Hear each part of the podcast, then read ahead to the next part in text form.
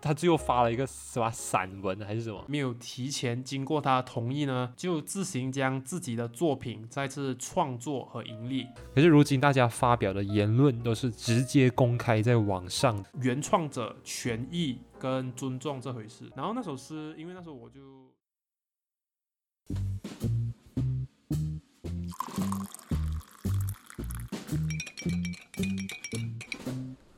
每个人都有不同的可能，每件事都有不同的面相。在纷纷扰扰的生活中，以斜杠的心态去发掘生活中的每一处美。宁静的夜晚，不妨来杯咖啡。欢迎光临斜杠咖啡馆。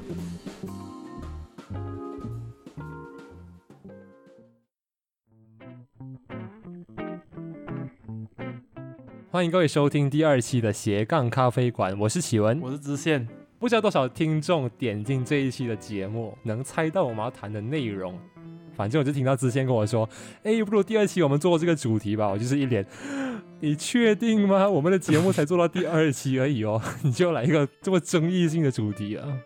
我是觉得，嗯，实事求是还是 OK 的，实事求是。好啦，那我们也在 Instagram 的主页链接里开通了匿名留言通道，如果大家想以匿名的形式泡我们或者跟我们交流，也欢迎到那里分享啊。那我们就直接进入正题。嗯，不知道大家最近在关注什么样的歌曲还是什么样？之前最近你有在听什么歌吗？嗯，最近。好像 Justin Bieber 好像写一些歌，你有听这么英文歌的没？OK OK，好，这首这首好像有点久。我最近有在听一首那个刻在我心底的名字哦，我觉得就很非常非常文艺的，就是非常属于我这个风格的这种歌曲。这首歌好像之前得到金曲奖，金曲哦，好像是得到金曲奖。我就不好意思，我是一个没有关注各种各样娱乐新闻的一个 呃怪咖，可是我知道它是一首呃一部电影的名字，哎不不，一部电影的主题曲，对，然后就非常前阵子非常红。之前好像有发生过一些关于版权的问题，哎，就是大家觉得说他的歌曲有抄袭九零年代的一首英文西洋歌曲。就是那个旋律非常相似嘛？还是什么？对对对，就是它的副歌部分是有非常相似的地方。然后我自己也去听了，然后我也觉得就感觉蛮相像的。但是对，后来后来怎么样？这个金曲后来呢？那个原唱有出来了，就是那个西洋歌曲的原唱有出来，然后他也听了这首歌，觉得这个没有所谓的抄袭的部分哦，这可能就是一个音乐人共同的一种品味啦，共同的品味。然后也有很多的音乐家就是仔细的研究那个谱，是，然后里面有一些音调啊是相同的，这是很正常的事情。这样听起来的话，我们当然要相信专家，只是我们。不懂音乐的人，我啦，我对对，不懂音乐的人，直接这样听起来的话，是确实蛮相像。我好像想到 Rose 那个 Blackpink 的 On the Ground，好像还有这些各种各样的歌曲，也是很多人说还是 Ed Sheeran 啊，这些各种各样的都有发生过这样的经历。所以我觉得好像国外还蛮常发生这种事情的，可是马来西亚的版权问题应该。至少我个人在新闻上比较少看到了，你个人有关注到吗？在马来西亚的话，不知道是我们的娱乐圈还是创作者相对其他国家啦，相对呃较少，所以我们这方面的新闻会比较少。OK，在知识产权上面的话，可能马来西亚确实不太重视。然后我昨天呢，刚好有做到一个梦啊，还挺长的。OK，然后我这里想要分享一下。我在那个梦里面呢，有一个朋友叫小柔，嗯，小柔的名字很好听。小柔，好，嗯，他很喜欢唱歌，然后也有词曲创作。他在十三岁开始就被母亲送去小宽家学习。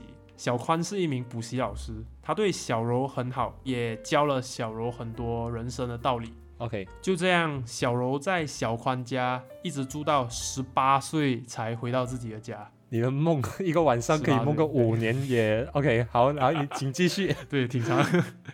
然后呢，小柔在回家之前呢，就写了一首歌来纪念自己的这一段日子，也感谢小宽在这些年的照顾。在过了几年之后，有一天，小宽就突然发邮件告诉小柔说，他之前创作那一首歌曲会被重新编曲加翻唱，然后呢被贩售哦，成为小宽补习班的运营资金。可是那首歌是小柔做的吧，对不对？小柔创作的吧？对对对对他是对原创者。好对，对，完全是小柔自己创作。好，OK，然后后来呢，小柔知道之后就非常非常生气啊，因为他觉得小宽没有提前经过他同意呢，就自行将自己的作品再次创作和盈利，是所以他在网上有发表了一些言论。这个事情呢，后来也引起了其他之前在小宽家住过的那些同学的关注，然后他们也在网上发表了一些比较激进的言论。他们觉得小宽这个行为非常的不合适。就是他们的同伴们都为他感到不值嘛，对不对？对对对，小宽就没有想到呢，大家会有那么大的反应。在经过了网络上的舆论的发酵之后，虽然说啦，小宽已经为了这首歌筹备了非常长的时间，最后他只好下架了这首歌曲。对，然后在公关方面呢，他发了一篇，我看题材啦，题材算是像是一篇散文啊，然后好像也是说了一首诗。然后那首诗，因为那时候我就要要睡迟了，所以我就好像忘了 你的这个梦确实很容易睡迟，因为非常的长。OK，好，我明白。所以他最后发的是散文。那你对这个梦有什么想法？首先呢，我觉得这件事情跟我们前面提到的版权有有有一定的相关性啊。嗯哼好像比如说马来西亚的关于版权这一块啊，是都是好像经过我网上的搜索了，都是在版权法之下。像我们前面提到，其实马来西亚在这方面呢不太重视，可能也导致了小宽可能觉得这件事情没有那么的严重。所以我就非常好奇，如果说小宽是一个教育机构，筹备这么长的时间，为什么他们没有提前就征求原创者的同意？这是我有点不太理解的部分啊。会不会是因为呃小宽觉得小柔之前就是他的学生，然后既然我是你是我的学生，然后我们创作的这个产权，我们应该都可以直接使用吧？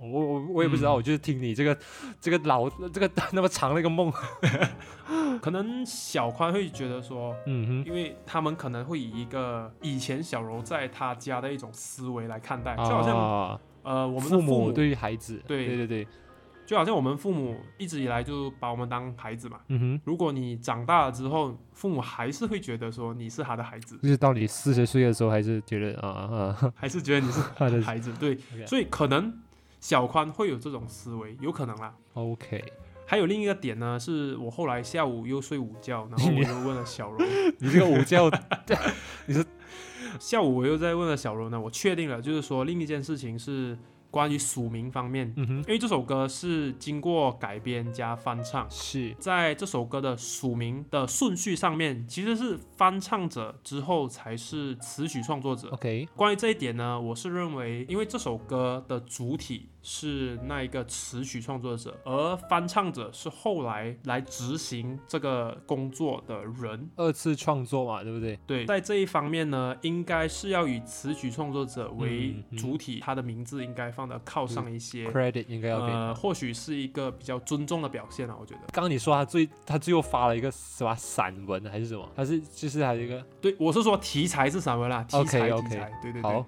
所以他最后那个到底是怎么样的情况？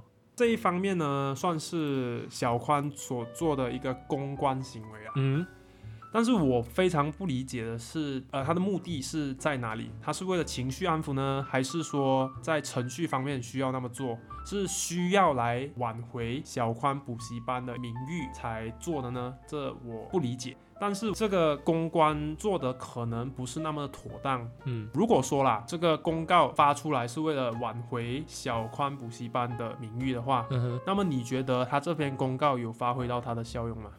要看他这个内容吧。我觉得主要就是对当下那个燃烧的那个舆论做一个暂缓的一个动作，让大家的情绪暂时平复下来，就是想要尝试去解决这个问题。但是这个公关内容必须是拿出诚意了，就是直接面对问题的本质。当然也不是说要马上完全道歉啊，就至少可以承认疏忽，然后表示会仔细研究跟沟通之类的，确保下一次不会有类似的事情发生。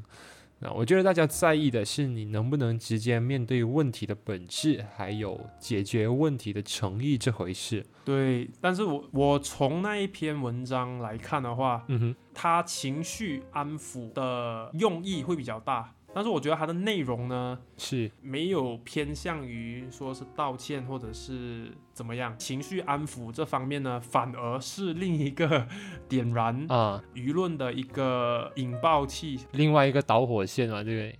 但我觉得如果他最后有提出一些方案，想说把原本的这个方案暂缓一段时间，然后过后再看怎么样的话，就是至少他能先让这些事情平淡化这样的一个目的啊。当然，他呈现的这个方式或者是应对这个事情的态度，也是一个非常关键的一件事情。对，因为无论是小柔还是小柔的同级的朋友们啊，嗯他们其实要的是一个尊重，嗯而不是小宽他使不使用这首歌。其实小柔他们也蛮乐意让小宽他们使用，因为毕竟这是他们以前待过的地方，他们也觉得说非常荣幸能够为小宽家筹取一些资金，能够运营。但是我觉得这件事情上，主要还是围绕一个字：尊重，嗯，尊重原创者的一些权益。明白。对，我觉得还有一个点就是这个时代非常大的一个转变了、就好像以前我们线下的时候，好像我们学生有任何问题都可以通过私下沟通解决，可是如今大家发表的言论都是直接公开在网上的，就造成很多事情很容易被放大，甚至形成舆论压力。尤其是现在疫情让大家的使用习惯更倾向于网络了，所以我觉得这也可能让小宽不得不重视网络舆论这一块。所以，对于任何公开在网上的个人啊、组织啊，你获得的流量，很多时候看起来就是一串数字，好像十万、二十万，大家都看到麻痹了，就忘记了，好像现实生活中这些都是活生生的观众们或者网络使用者。所以，任何一件事情引起的风波还是舆论，都可能造成非常非常大的压力。OK，所以你刚谈的那个是从小宽的角度吧？嗯，对，那对对对，如果你是小柔，你会怎么觉得？诶，当你的创作的歌曲还没经过同意，或者是署名方面没做的那么好，然后就直接对大家没有真正的去理解事件的本身，而是人云亦云，啊，可能模糊了焦点啊。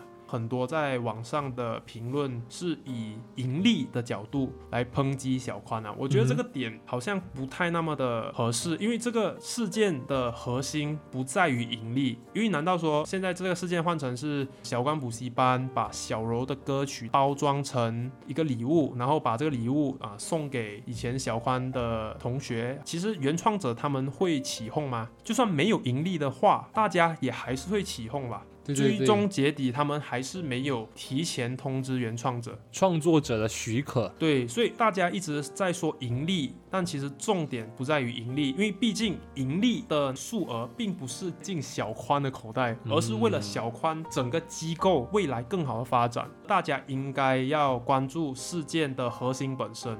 对，还有一点就是小柔创作这首歌曲之前，或者是他刚开始到小宽家住的时候。是否有过类似的协议说，呃，在这个机构下创作都归小宽所有？那如果没有的话，或许在法律上就会有一些讨论的空间。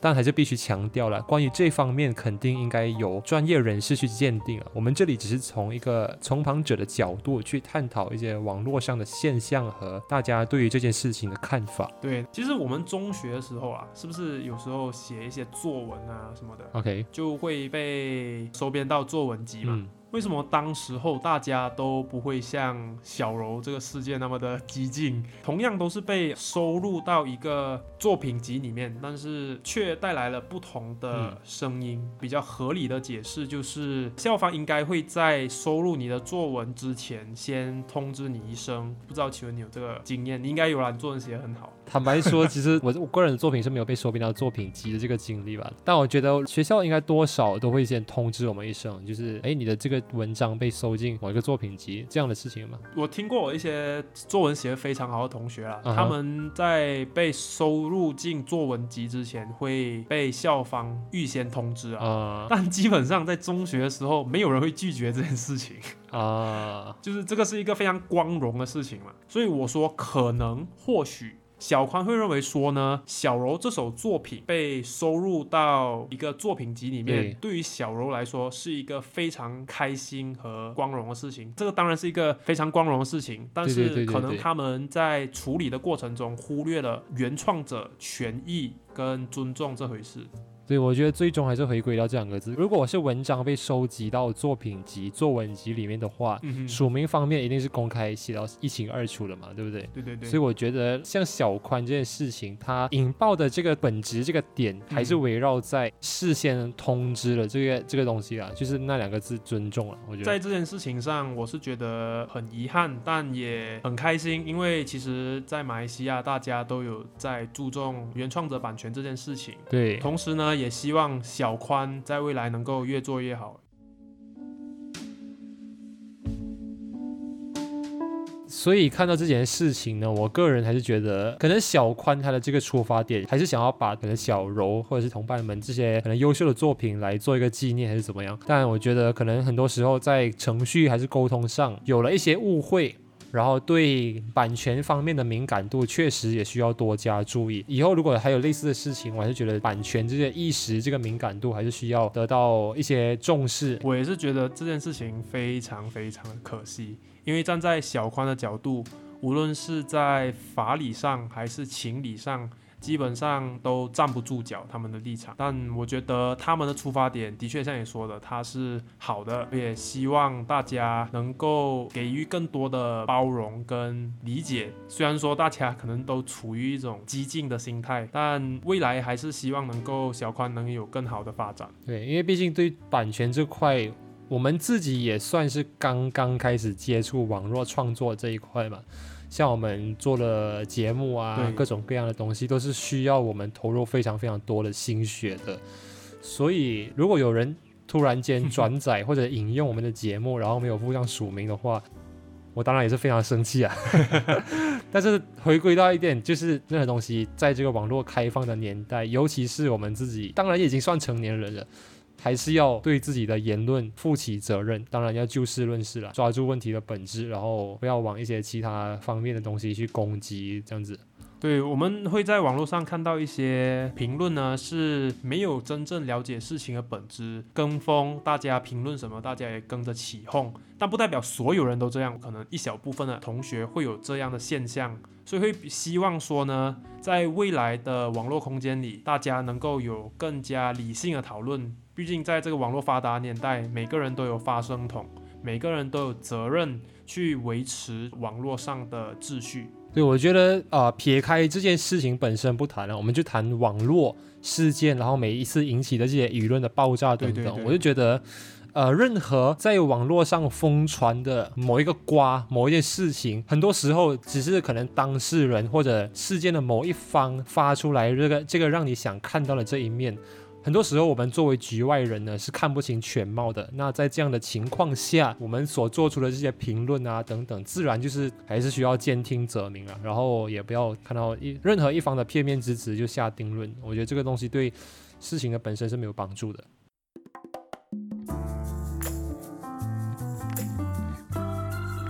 好，那这一期跟大家聊到现在呢，我觉得还是要跟大家分享一些，就是不管这件事情的走向如何。它终究还是让这个版权意识引起了大家更多的重视。我觉得这个对今后的创作者还是消费者都起到了一个积极的作用。那不管是对旁观者还是当事人，在议论任何事情的时候，除了要做到兼听则明，更应该抓住事情的本质，就事论事，才能共同创造一个清朗的网络环境。那以上是这一期的分享。不管大家对这期节目有任何想法，都欢迎留言与我们交流。那我们在 Instagram 主页的链接里也开通了匿名留言通道，欢迎各位以匿名的形式与我们交流。在节目的最后，还是要来一个 disclaimer，就是本节目仅阐述主观观点，不代表任何一方，仅代表个人。建议大家结合独立思考，自行判断，成为更理性的网络使用者。那我们下期再见。